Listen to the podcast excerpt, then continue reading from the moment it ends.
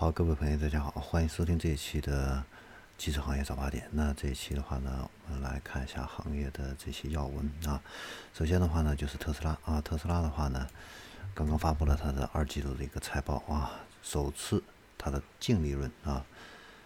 突破了十亿美元，创造了一个历史新高啊。另外的话呢，就是第二个季度，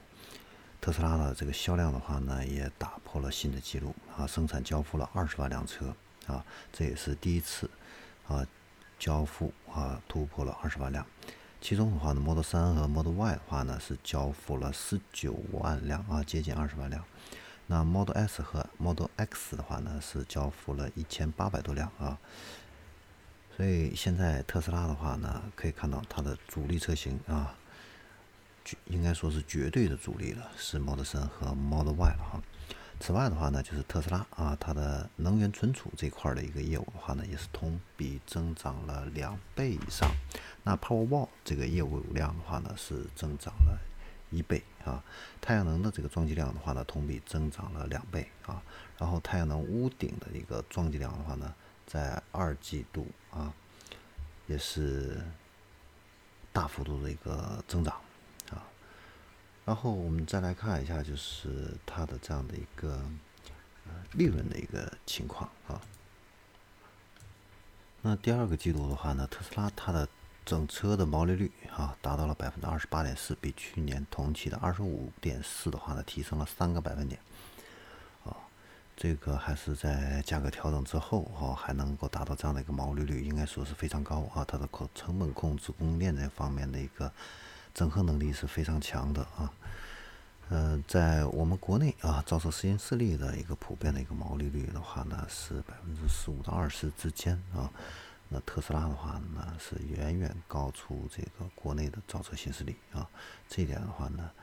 未来的这个差距可能还会再进一步拉大，因为特斯拉的话呢，它的这个未来的话呢，它主要是采用这个。视觉的这样的一个摄像头啊，来解决自动驾驶的一个问题，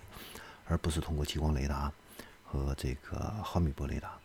那这一块的话呢，会给它的一个成本啊，至少再降低一万美元啊，折合人民币的话呢，就是啊六万多。然后呢，它的这个电池啊，未来要推出的这个电池的话呢，成本还会再降低一半啊，所以特斯拉的一个未来的一个利润空间会越来越大。然后我们再来看一下这个 Mo 呃 Model Y 啊，新的这个标准续航版的话呢，呃，前一段时间上市，现在的话呢，这款车订单呢已经排到了九月底啊。那今年的话呢，在国内的一个销量的话呢，可能会超过三十一万辆啊。然后我们再来看一下华为，华为的话呢，近日啊啊突然啊免去了智能驾驶产品部部长。啊，苏青的这样的一个职务啊，原因的话呢，是因为苏青在外部谈及这个自动驾驶技术和安全的时候啊，针对特斯拉啊发表了不当的一个言论啊，所以呢，现在呢被免职，然后去到战略预备队啊接受这样的一个训战和分配啊，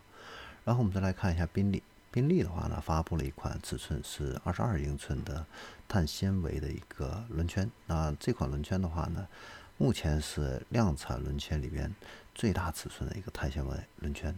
而且呢是专供宾利的天越这款车型来使用。那这个碳纤维的一个轮圈的话呢，将在二零二一年年底啊开始可以订购啊，它会比现在的这个每个轮圈的话呢减重达到六公斤之多啊。而且呢，会给这个车辆的一个性能啊、转向灵敏度、制动性能呢，都会带来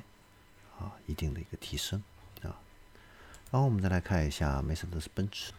那梅赛德斯奔驰的话呢，近日宣布啊，要把这个电动化的这个进程呢进行一个提速啊。那此前的话呢，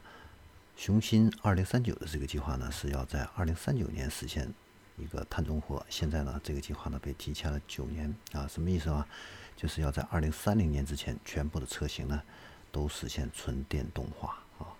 那这个背景的话呢，其实也是欧洲这个新能源车市场的这样的一个呃法律法规啊。那欧洲是计划在二零五零年的时候实现那个碳中和。那在二零三五年啊，呃，要禁止燃油车这样的一个销售啊。为什么是二零三五年？因为那个汽车的一个平均的使用寿命的话呢是十五年啊。那欧洲的话呢是希望这个二零三五年禁售燃油车以后，十五年之后这些车的话呢也不在路上跑了，真正的实现一个碳中和。好，所以基于这样的一个背景的话呢。呃，戴姆勒奔那个梅赛德斯奔驰的话呢，是在今年的话呢，会推出 EQA、EQB、EQS、EQE 啊这样几款的纯电动车。那明年的话呢，还要再推出 EQS、EQE 啊这样的一个 SUV 的一个纯电动车的一个版本啊。此外的话呢，它的豪华品牌的话呢，也会推出。电动车型啊，你比如说迈巴赫是在二零二三年要推出豪华的一个电动 SUV，那这个